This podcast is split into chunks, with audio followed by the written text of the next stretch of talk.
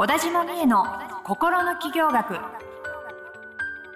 ポッドキャスト心の起業学は発信力プロデューサーの小田島美恵が個性才能の生かし方や転職の作り方自分らしい成功を実現していくためのヒントをリスナーの皆様からのご質問に直接お答えする形でお伝えしていく番組です。はい、今週も始まりました。小田島美恵の心の企業学第36回スタートさせていただきます。えーナビゲーターのトーマス J. トーマスです。よろしくお願いいたします。小田島美恵です。よろしくお願いしはい、ます。よろしくお願いします。さあ、始まりました。36回にして、なんと美恵さん、起業されて7周年ということで。あ、そうなんですお。えっと、8月31日に、うん。7年前ですか？の、8月31日に会社辞めたんで、9月1日が、えっと、いわゆる創業記念日おすご。ないので、9月で7周年、おかげさまでありがとうございます。ありがとうございますす。ごい。どうでした？この7年間。いやー、なんか私すごい変わった気がするんですよね、うん自分が。へ前って、もっと、なんかネガティブなことばっかり言ってた人だったんですよえ。ね。へえ。それが変わったなーって思います。起業してからネガティブじゃなくなったんですか？そうですねほう。起業してる、してたら、ネガティブだってやってられないじゃないですか。そうか。何にもできなくなるじゃないですか。はいはいはい。ので、まあ、ネガティブな、だったって言ったんですけど、うんでもちろんネガティブ100%の人っていないので、うんうんうんけどネガティブなこう癖がついてたと思うんですよ。はいはい。言うこととかも、考えとかも、うん同性みたいな。でそっちじゃない面を出していかないと、やっぱ起業ってできないので、はいはい。もともと持ってた、まあいいじゃんみたいな、やろうよみたいな面がどんどん出てきたんだと思うんですよ。だから変わったっていうよりはそっちの面が出てきた。起業前は普通にサラリーマンされてたんですか？そうです。会社で働いてて、なんで本当にもう8月31日まで会社員で、まあ有給取ってね、1ヶ月ぐらいを休んでましたけど、最後は。会会社に、えっ、と、東京駅まで通ってました。あ東京駅に会社があるところだったんですか、はいそうなんですあなんかいいところに勤めてたんですね。そうですね。最後はね、最初は私お茶の水でしたけど、ね。のお茶の水スタはい。ートで。お茶の水とか神田エリアでしたけど。もすごいですはい。なるほど。ちょっとせっかくなんで今日はなんかそういう、みえさんのね、この起業7年にして、うんそのどういうきっかけで会社を辞めてとか、それから7年間でどんなことがあってとか、こうせっかくこの心の起業学っていう番組名ですから。そうですね。ね。はいなんかちょっ。とその辺をちょっと引き出していこうかなと。あ、ありがとうございます。そうしようかなとそんな私語りをしてもいいいいんですか？いいですよ。みえさんの番組なんですから。はい。どんどん語っていただきましょう。はい。ありがとうございます。ね、リスナーの方たちももっとみえさんのこと知りたいとか、あと、あの、どんな人なのかもっと、あの、分かったらより好きになるんだけどなとか、いろいろあると思うので。あ、まあ、確かにその企業前後の話って割とみんな興味ありますよね。うん人ねの話って結。構一大事じゃないですか、起業するって。一大事ですよね。はい。自分でこう、仕事しようって思った時って、やっぱ結構覚悟とかいりいりました。そうですよね。あの、会社員をしてて、うん。まあ、当時、あの、子供を二人生まれて、うん。育休取って、えっ、と、そこから復職して、うんうん。時短勤務してたんですよね。うんうん。で、なんだけど、やっぱりその、育児しながら会社に通うっていうことに、もう本当にもう心身ともに疲れ果ててしまっていて、はで、なん、なんか、なんとかしたいと思ってたんですよね。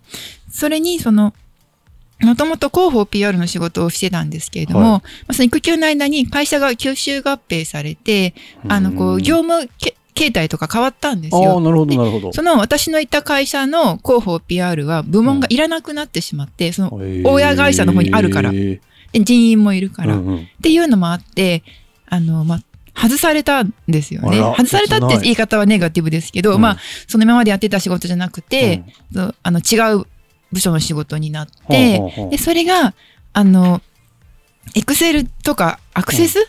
わかんないけど、アクセスとかを毎日使って、請求書を作るっていう仕事だったんですよ。ほうで、私本当に数字とかエクセルとかが苦手で。もう何をどうしたらいいのかわからないっていうか、お教わるんだけど、うんうんうん。間違う。で、ちょっとしたこともわからないし、で、だからこう、すごい、さらにこう、悶々としてしまって。っていう状況だったんですけど、うん。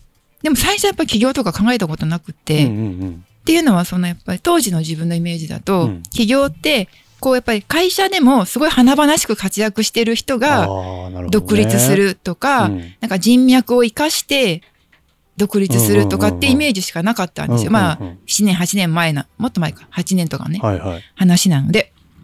なので、いや、ちょっと私はそんなの無理ですっていうふうにしか思ってなかったし、自分にそんなできることもないし、うん資格もと持ってないし、うんうんっていう感じだったんですよね。うんなんで、辞めたいけど、でも辞めるなんてありえないし、そあとやっぱりその安定？うん会社に行ったら絶対お給料もらえる。はいはい。育児短時間勤務してるからカットされてるけど、それでも、まあ、あ、すごいいいな。結構な額の、うん、ね、引かれてるけどもらえるわけはいですよ。はいはいはい。その安定っていうのが、私、こうすごい、やっぱり魅力で。っていうのは私自分の親が自営業だったんで、あ、の、飲食店やってたので、うんそのボーナスもないし、はい休めば収入ないうんうんっていう働き方だったから、はいはすごい会社員に憧れがあったんですよね。なるほどボね。ーナスももらえるんだ、有給もあるんだ、す すごいなぁみたいな。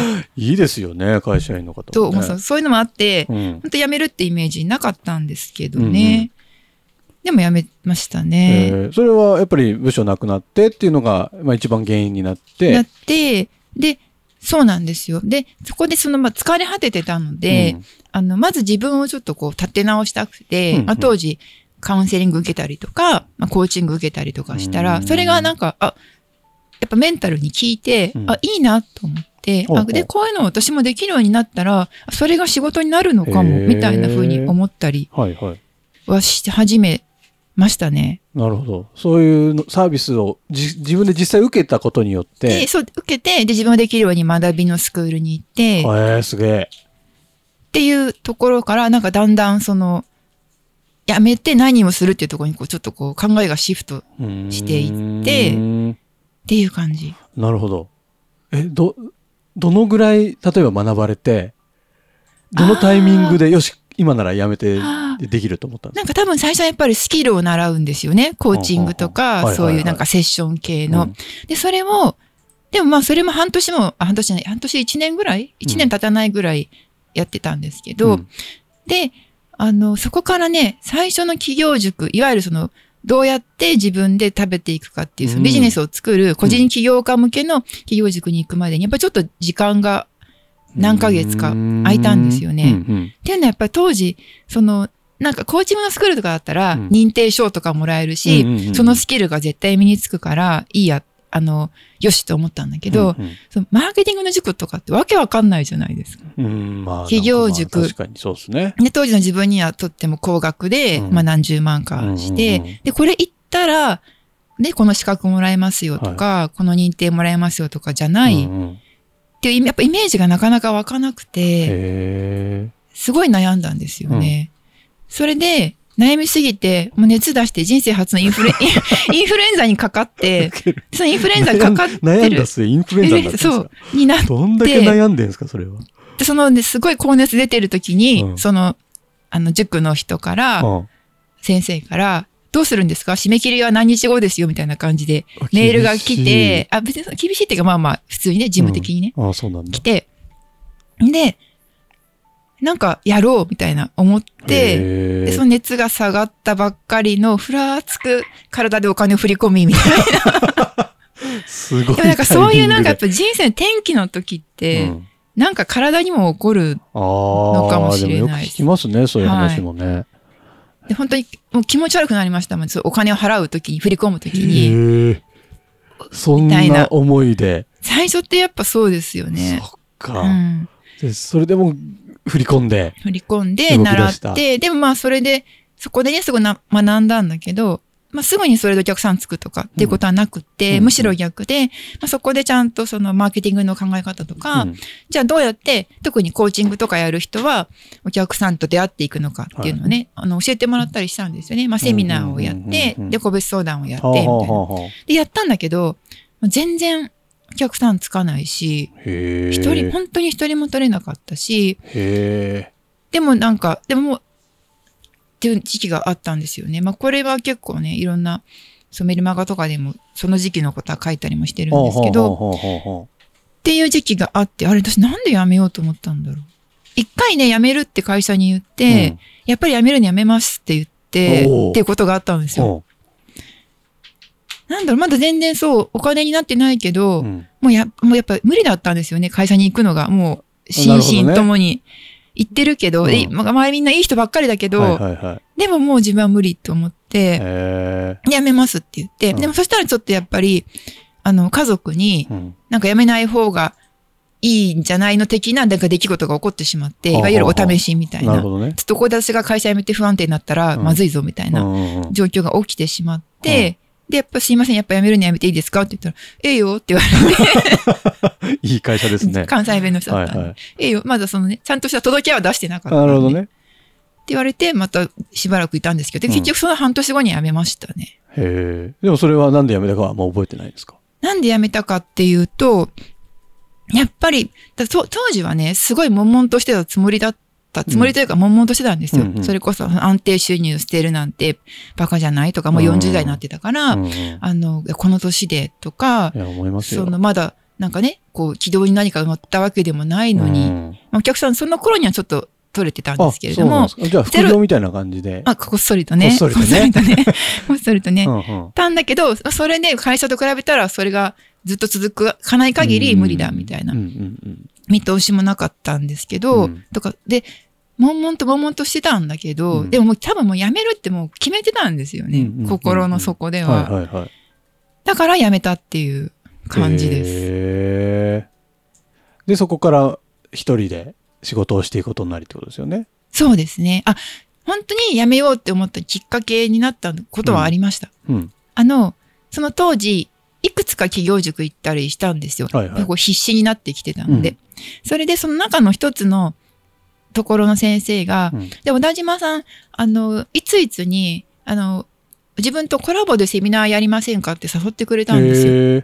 それでなんか、え、あ、いいんですかみたいな感じで誘ってくれて、それが多分その年の秋、なんかうん10月とか11月ぐらいだったんですね。言われたのが、その年の初めの頃、頃結構もう1月とか2月とか。初めの頃で、で言われて、その時のコラボが決まったことで、うん。私の中で勝手に、あ、うん。じゃあもうやめなきゃって思ったんですよね。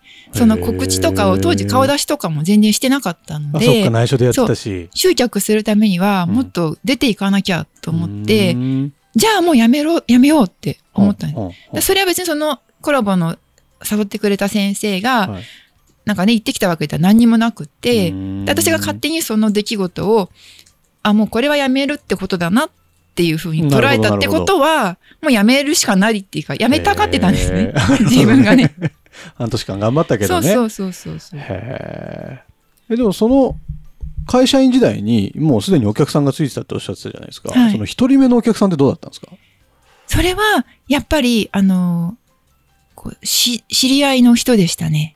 あ知り合いの人、はいもともと知っている方が、私が学ばせていただいた人でしたへね。ーがお客さんになってくれたんですか？そうです、そうです。相談に乗って、あれ？相談に乗ってほしいみたいな感じになったのかな。うんで、で、こういうことを悩まれていると。うんあじゃあ、こういうことをやったらいいかもしれませんね。私できますよ、みたいな感じで言ったら、うん。じゃあ、見積もり書とか作ってって言ってくれて、それこそ見積もり書の作り方なんかわかんないから、うんネットで調べて。見積もり書フォーマットとか、それ。見積もり書に「お」はつけるのかとか、そういうこととかもちゃんとこう見て、で、な恐る恐るうん。出したら、あの、あ、お願いしますみたいな感じえー、いいんですかみたいな。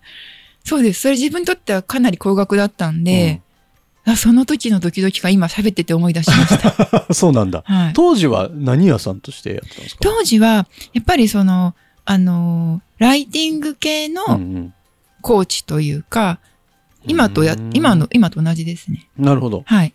ライティングのコーチ。で、それを皮切りにというか、まあ、それが最初のまとまったうんものだったりして、でその後にメルマガで、あの、継続コンサルをね、その、まあ、ライティング、文章に関して、えっと、企業家の方の一緒にサポートしますよっていうのを募集したら、うんおメルガマ、メルマガから申し込んでくれた人がいて、えー、すごい。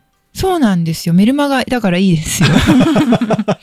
メルマガね。メルマガ。メルマガ。メの集客の仕方とかも企業塾とかでも習ったんですか？メルマガは教わんなかったですね。それだから私良かったと思ってて、その基本的なところの、セミナーとか、セールスの仕方とか教わったのはめちゃくちゃ感謝してるんですけど、うんうん。ちょっと自分には無理だったんですよね。あその当時あんまりセールストークとかできなくて、で、それで、あの、お客さんつかなくてどうしようって悩んでる時に、もう喋るのダメだったらか書くしかないと思ってで、メルマガを始めて、でその頃ってまだそんなに今みたいに全員メルマガやってるって感じじゃなかったんで、そんなにセオリーとかも出回ってなかったんですよ。ブログのセオリーはやっぱりあったけど、うんメルマガのセオリーってまあ私が調べた限りではあんまりなかったへので、なんか好きに書けたんですよーね。なるほどね。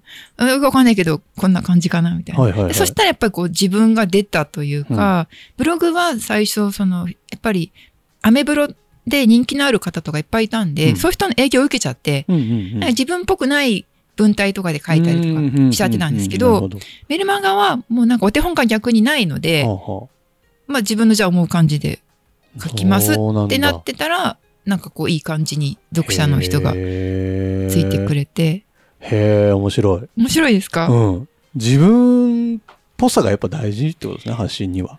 これ私本当に思うんですよ。うん。私もその最初にね、熱出した企業塾うのん。先生がずっと言ってたんですけど、うん。あの、売れる鍵は自分らしくなることだからってずーっと言ってて、うん。でもあんまり意味がわからなくて、うんうん。当時は、うん。でもね、やっぱり自分の経験から本当にそう思うんですよね。へえ。ちょっと今の言葉はメモし、メモしなきゃですね。トーマスも今勉強になりました、今。そうです。もちろん理論とか、うんこういうね、一般的な流れとかって知るのも、ことももちろん大事だし、と同時にやっぱりでも根っこに自分らしさっていうのがないと、うん何やってもやっぱりパワーが出てこない。じゃないですか逆にこう自分が出てると、無理がないから、あ、それが、それいいですねっていう人がこうやっぱり現れるというはあはか、あはあはあということだと思うんですよね。なるほど。なんかトーマスも、メイさんとかやってポッドキャストやらせていただいてる中でね、はい。最近ちょっとメルマガかって思ってるんですよ。あ思ってメルマるんですね。ガ出すかって思ってるんですけどあ思って、るんですね。なんかちょっと型にはまろうとしてた感じ、今話してて思ったんで、自分らしく発信していくのがいいんだなっていうのはすごく響きましたね。やっぱトーマスさんはその自分らしさがやっぱり一番のまあそうですね。魅力だし。し、で、それによって周りの人も自分らしくなれるっていはあう人じゃないですか。うんうん、私今日今朝、あの、たまたま麦ちゃんとのトークを聞いてきたんですけど、ありがとうございます。麦ちゃんはですね、トーマスがやってるポッドキャストで、はいあの、トーマスの恋愛のヒントという番組なんですけど、女子高生の女の子、麦ちゃんという子と一緒に、あの、恋愛相談に乗ってるんですけど、麦ちゃん面白いですよね。面白いですよね。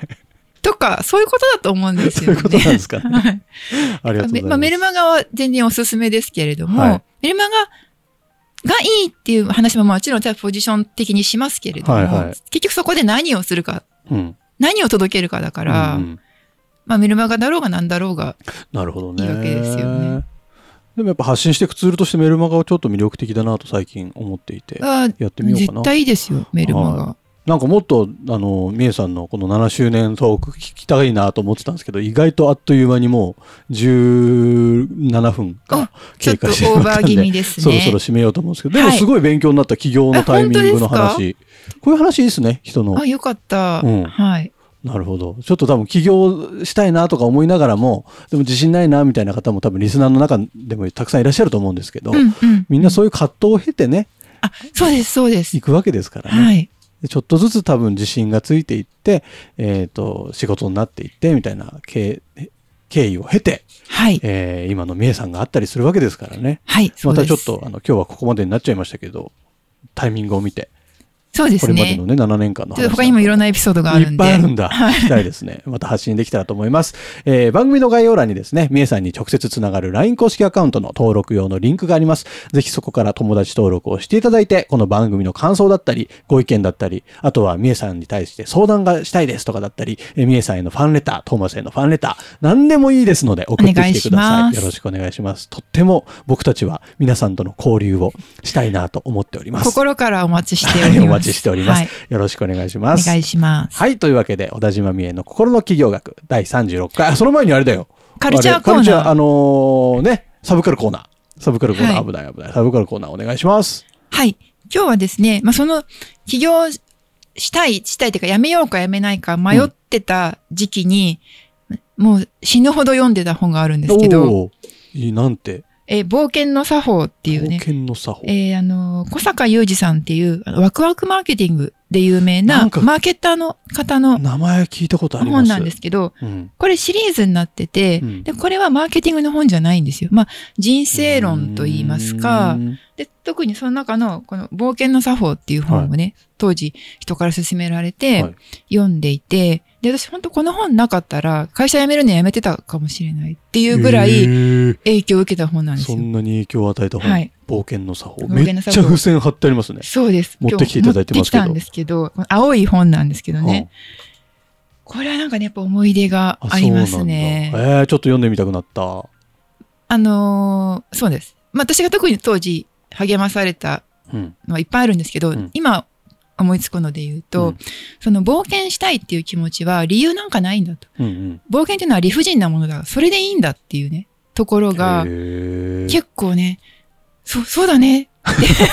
そうだねって思ったん泣きながらなんかこう、あ、そう。読んでましたね。それぐらい葛藤してたから、その、だって今までのいた安定っていうものを捨てるっていうのって、うん私にとってはめちゃくちゃ大きい決断だったわけですよ。うん、確かに。で、もう今辞めたら再就職なんかできないしっていうね、ところではの、でもそれで結局は自分の本当の気持ちに従うことができたので、えー、よかったですめっちゃ名著じゃないですか、そしたら。名著です。これ一時期ね、あの、なんかプレミアついてたんですけど、今もうあの、多分、重版されてなくて。そうなんですか。なんですけど、今また普通に買えると思います。普通の中古本値段で買えるはずなのであ、、そうなんだ。はい。冒険の作法。冒険の作法、小坂雄二さん小坂です。由美さんですね。はいぜひ皆様読んでみてください。はい。というわけで、小田島美恵の心の企業学第36回以上で締めさせていただきます。美恵さん、今週もありがとうございました。ありがとうございました。今週のポッドキャストはいかがでしたか？概要欄にある小田島美恵 LINE 公式アカウントから小田島先生への相談をお待ちしております。些細な相談でもお気軽にご連絡くださいませ。それではまたお耳にかかりましょう。ごきげんよう。さようなら。この番組はプロデュースライフブルームドットファンナレーション土屋恵子がお送りいたしました。